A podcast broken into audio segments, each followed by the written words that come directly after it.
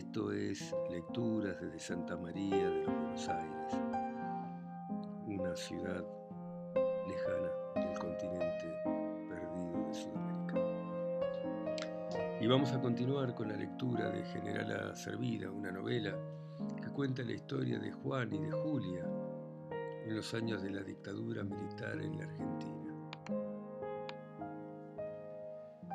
Capítulo décimo tercero, La vida es una herida absurda. Buenos Aires, julio de 1978. Julia mira el termómetro y dice 38, tenés 38. Juan se siente débil, sin sorpresa.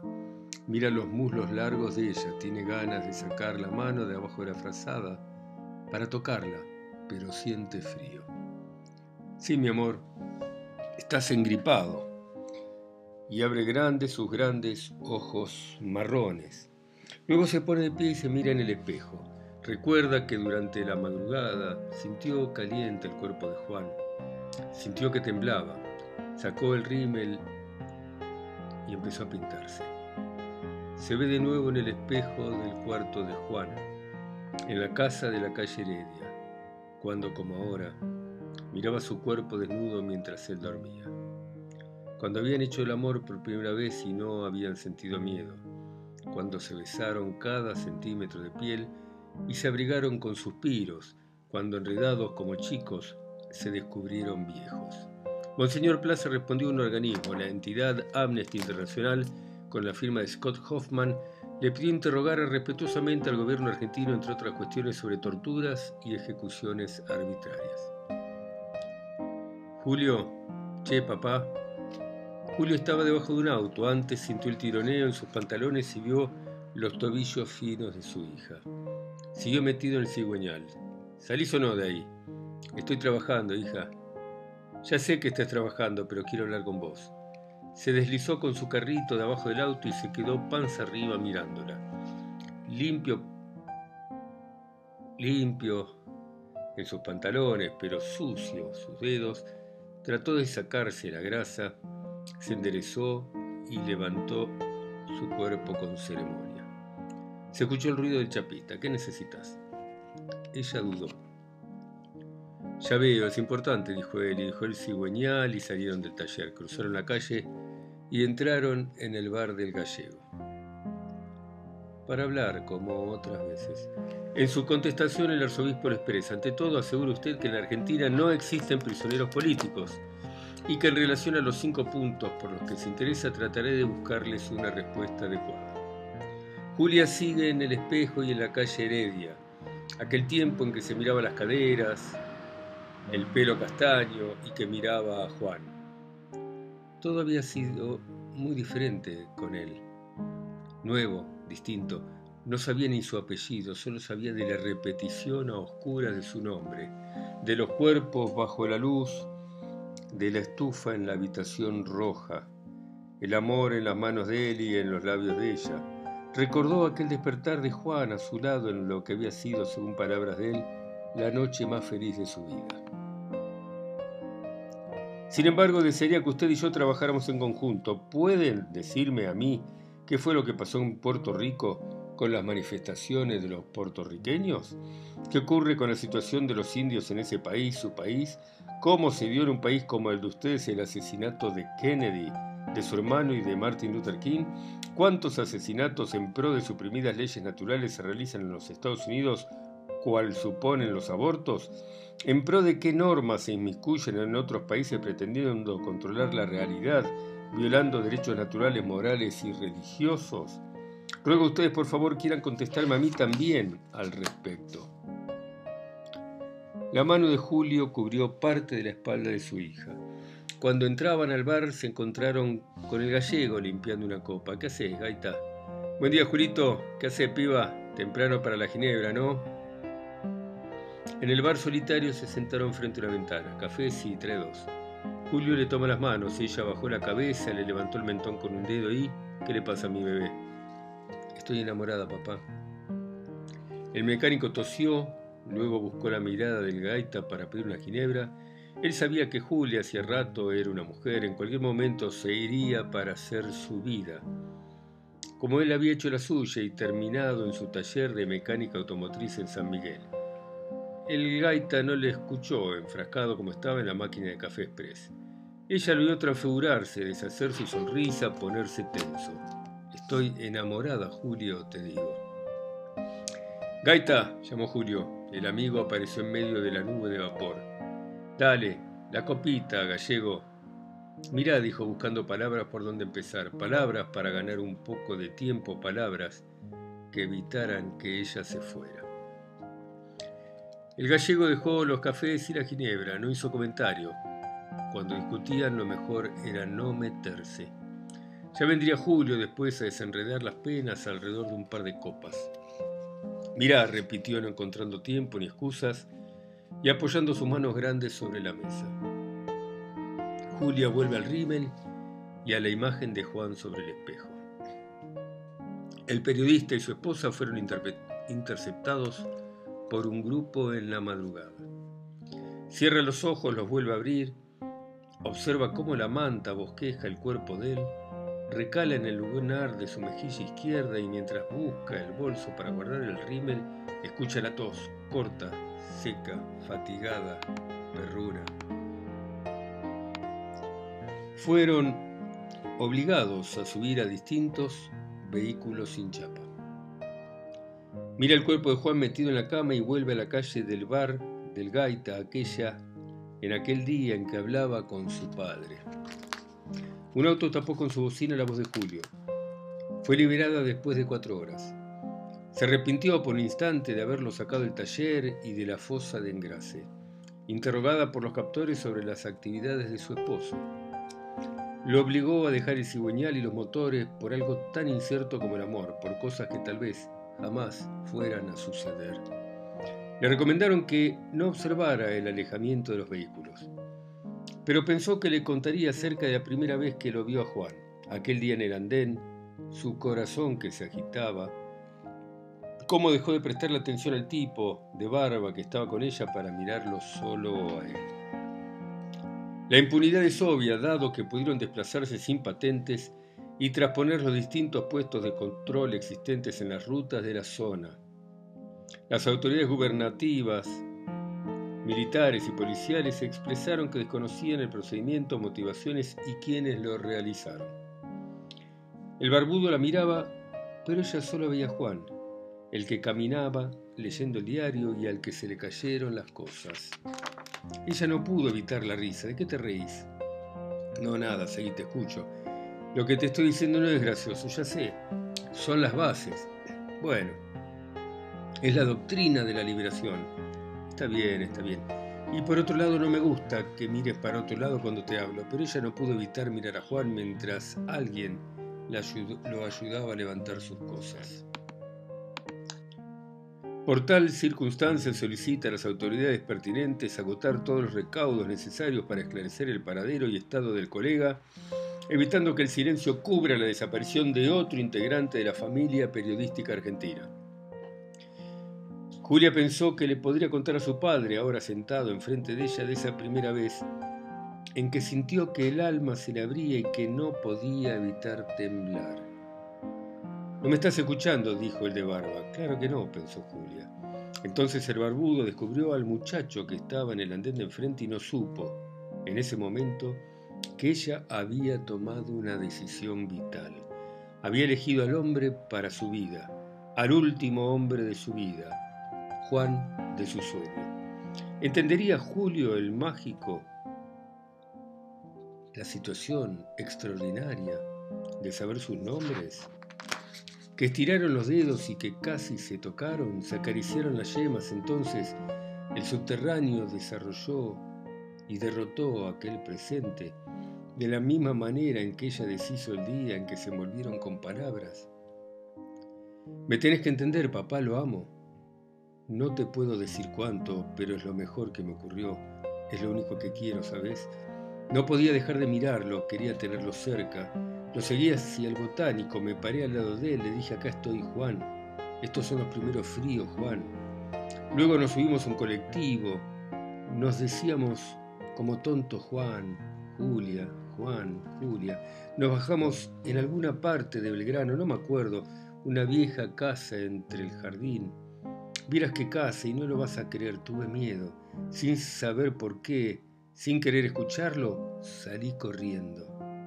Crucé el parque, el jardín en la noche, sabía que él estaba parado en la ventana mirándome. No sé por qué lo hice, no sé por qué me fui.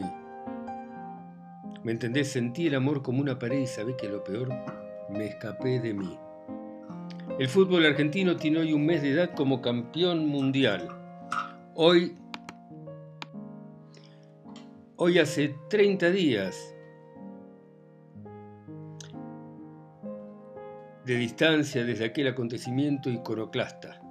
Una hoja de calendario consumida entre distensión y vanagloria, laxitud y festejos, no habrá tiempo ni sucesos espectaculares, ayeres o mañanas, olvidos ni nuevos horizontes que puedan desdibujar esas vivencias en esta generación en la ruidosa tarde del 25 de junio de 1978. Julio la observó, pensó que esta vez va en serio. En el crepúsculo del Mundial 78 el cielo era un techo plomizo con un paisaje de domingo envuelto en el gris del invierno. Los papelitos que irrumpieron en el sector de prensa y atosigaron a todas las tribunas formaron un telón que precedía al gran espectáculo. Él buscó frases para detenerla, para enturbiar sus esperanzas. Buscó motivos, Buscó buitres que comieran sus ideas, tormentas que descargaran su lluvia sobre Juan, vientos que dispersaran el recuerdo de lo sucedido. Buscó cuchillos para cortar en pedazos la imagen que ella tenía de esa primera vez y de esa maldita noche con Juan y su maldita casa. No quería quedarse solo. Mira de nuevo el cuerpo de Juan en la cama, la fiebre se acerca a él. Le pone el termómetro, espera, lo examina con fastidio, lo sacude, se lo vuelve a colocar. Han pasado 30 días desde el mismísimo momento en que la fatigosa figura del capitán del equipo argentino tomara en vilo la Copa Mundial de la FIFA para mostrarla a una multitud enloquecida, casi incrédula, con rostros llorosos y gargantas enronquecidas. Tras el delirio de la conquista, sin más trámite, transitó la nueva etapa abierta del fútbol argentino que se entroncó enseguida con la realidad tangible de la época. Juan abre los ojos afiebrado para observar el cuerpo de ella, el termómetro es inexorable, la ve lista para salir. Estás hermosa. Ella le revuelve el pelo con cariño y vos, con gripe, ¿sabes cómo te quiero? Sí, pero repetímelo. Ella se apoya sobre su pecho para oír su corazón.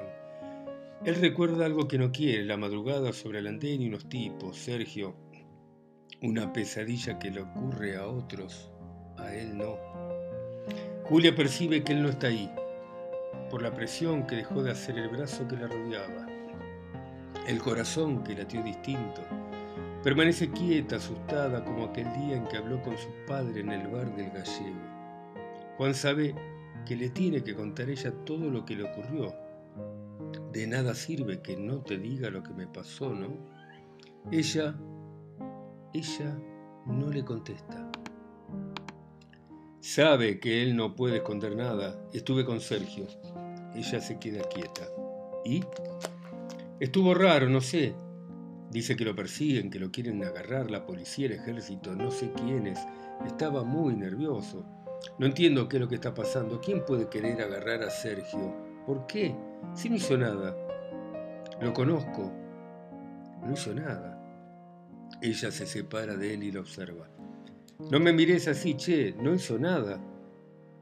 ¿Por qué se va a escapar? ¿De qué va a tener miedo? Y si en verdad hizo algo, ¿por qué no me lo dijo? ¿No soy su amigo? ¿Por qué no me dijo que andaba en algo? ¿Por qué? Quiere acercar a Julia, pero ella está dura, lo mira en silencio, cuestionándolo. Pero vení.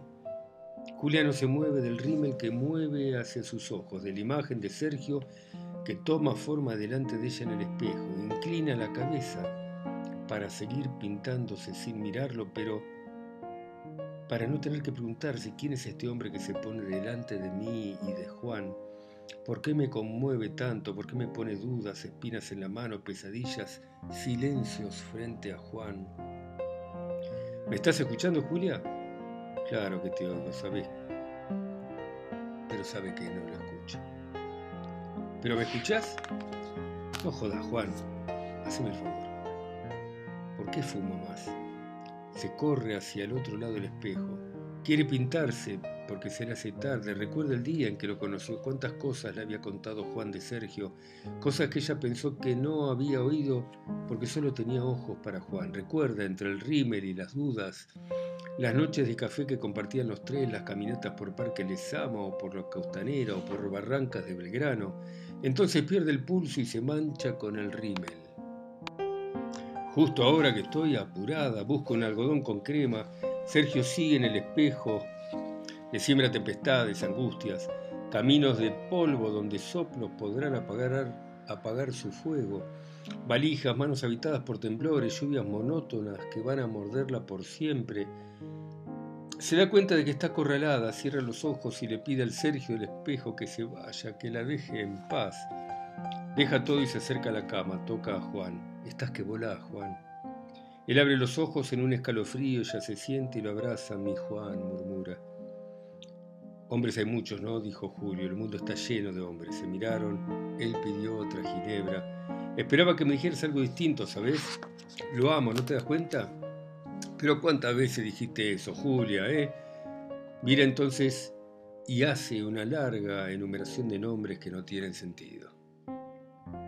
El ministro del Interior, general de división Albano Arguindegui, envió a la dirección del diario la nómina hasta ahora detectada de personas erróneamente calificadas como desaparecidas. Julio insiste en que ya han hablado del tema. De Juan no. Del amor no hablamos nunca, papá. Ella niega con la cabeza frente al café. Esta vez es en serio y no vine acá para que me dijeras todo esto. Ya se te va a pasar, Julio. Es cuestión de tiempo. Es un tipo más. Sos un estúpido, Julio. La silla se cayó con la brusquedad con que ella se puso de pie. Pero pará, nena, vení, volvé. Ella salió corriendo hacia la calle. Mierda, otra copa, gallego. Dale, vení. Suplica Juan y larga un suspiro hondo. No se dice nada. Juan recorre la noche anterior y la calle Echeverría, la glorieta de Barrancas de Belgrano. Vuelve a ver a los tipos que lo persiguieron a mí, si yo no tengo nada que ver con lo que Sergio haya hecho y un puñal se le clava. Es mi amigo, ¿no? El puñal lo hace sangrar. Es mi amigo, ¿no? Julia se vuelve a dar cuenta de que él está pensando en su amigo. Juan cierra los ojos con fuerza, quiere olvidarse de la estación y de los tipos. ¿Para qué recordar todo? Olvidará este recuerdo por muchos años. ¿Te vas? Dejarte con esta fiebre ni loca, estás volando, Juan, estás volando. Capítulo decimocuarto. ¿Dónde? Buenos Aires, agosto de 1978. ¿Dónde te has ido, Juan? Te miro y busco al Juan de antes.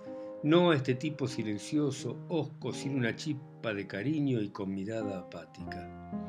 No te quiero así, Juan, no te quiero querer sin aquellos días, porque entonces el invierno no parecía frío ni el otoño melancólico. Teníamos esperanzas, en cambio ahora... Piensa Julia, mientras revuelve un café que se enfría, un pocillo que sirvió para esperarlo. ¿Qué otra cosa puedo hacer por él si no esperarlo? Tengo que tomarme las cosas con calma, pero no puedo esperar que cambie, ¿no? Ser egoísta, siento que las cosas han cambiado y que yo he cambiado. La lista es la siguiente. Actualmente detenidas a disposición del Poder Ejecutivo Nacional, Capela Jorge Antonio, Acosta Luis Marcelo, Pérez Miguel Antonio, Barrientos José Ramos, Alfredo, ¿Dónde está Juan? Los días se me estiran como el fuego. ¿Estarás enamorado de otra? No, mi Juan, no. Me vería obligada a los gritos, a las lágrimas, pero al final te perdonaría. Había dibujado un círculo de agua hirviendo sobre el café listo para ser filtrado. Otro mediodía sin hambre había pensado, sin estas ganas de nada. ¿Qué cosa es segura en el mundo? El tiempo pasa, nos hacemos viejos, algún día nos vamos, todo cambia ¿Qué cosa es seguro si todo cambia todo el tiempo? Cabello Ricardo Hernán, Estremi Juan Carlos, Vega Obdulia, Lucía, Esquerra, Juan Francisco, Gutiérrez, Sergio Eduardo, José Eduardo Federico, Moriña, Jan Luis, Ponce, Campas, Daniel Benito, Pozo Liriana. Querer a otras personas no es más que un ensamble de cambios permanentes bajo las mismas miradas. Sacó una taza y el azúcar echó agua. Y no es fácil, nada fácil acostumbrarse a poco cuando se tuvo tanto. Puso más agua sobre el café húmedo y miró a través de la ventana de la cocina los techos bajos de la ciudad. No es fácil ver cómo ha cambiado la persona de la que nos enamoramos. Es mentira que todo tiempo pasado fue mejor. Es mentira. Lo que ocurre es que nos quedamos con los buenos recuerdos para que los dolores no nos hagan daño otra vez. Se sirve otra cucharada de azúcar y lleva su espera hacia el comedor. ¿Te habrás dado cuenta de lo que estuve tratando de decirte durante este último tiempo? Estoy estudiando, Julia. Pero dime un minuto, Juan. Está bien. ¿Y era tan fácil ver que no me escuchabas? Es que tengo examen de física y no me oías. ¿Dónde está, Juan? Sarabia, Ernesto Tomás, Rodríguez Miguel Ángel, Tangenti, Hugo Emo, Silva, Rita, Marta, arrestados en su domicilio. Porque si hay algo a lo que no estoy obligada es a no ser feliz. No quiero pintar cada día con el mismo color que el anterior. No quiero que el día de mañana llegue rápido. Quiero vivir. ¿Por qué estudias tanto? ¿Por qué estás tan lejos? Toma un sorbo de café. Si pienso esto es porque te quiero. Quiero que compartas tus angustias conmigo. Tus angustias te roban tanto, tanto. Nos dejan así, sin ganas, sin hambre. Ya no escribís. ¿Dónde está el tipo que conocí? Toma otro sorbo de café. ¿Dónde están los versos que ya no me lees? Se le cae una lágrima. Pero no necesito llamar tu atención y llorar. Recuerdo al hombre que me buscó por el Gran Buenos Aires, que luchó contra los cardos, los perros, la lluvia, las desilusiones. El que se trepó a tanto colectivo, subió apurado a tanto tren, se apoyó a descansar en tantos umbrales el que miró montones de calles Independencia 940 para terminar vencido por una enfermedad que casi te mata, y lo hiciste por mí, por mí Juan. ¿Cómo no enamorarme de vos? ¿Cómo no creer esa locura que te tiró sobre mapas y días? Que te llevó a preguntarle a cualquier persona cualquier cosa, defendías lo único que tenías de mí, nada más que un pedazo de papel. Tal vez soy egoísta, Quiero que me vuelvas a escribir en las calles, en los colectivos, bajo el sol. Quiero que me devuelvas aquel amor desesperado que me regalabas. Ya no podría acostumbrarme a un amor mediocre, pobre, no me lo permitiría. Te quiero entero, Juan, no con la mayoría de tu vida oculta por la niebla. Bueno, paramos acá. Seguimos la próxima. Gracias por escucharme. Si quieren mandarme algún mensaje, mándenlo nomás. Chao, gracias.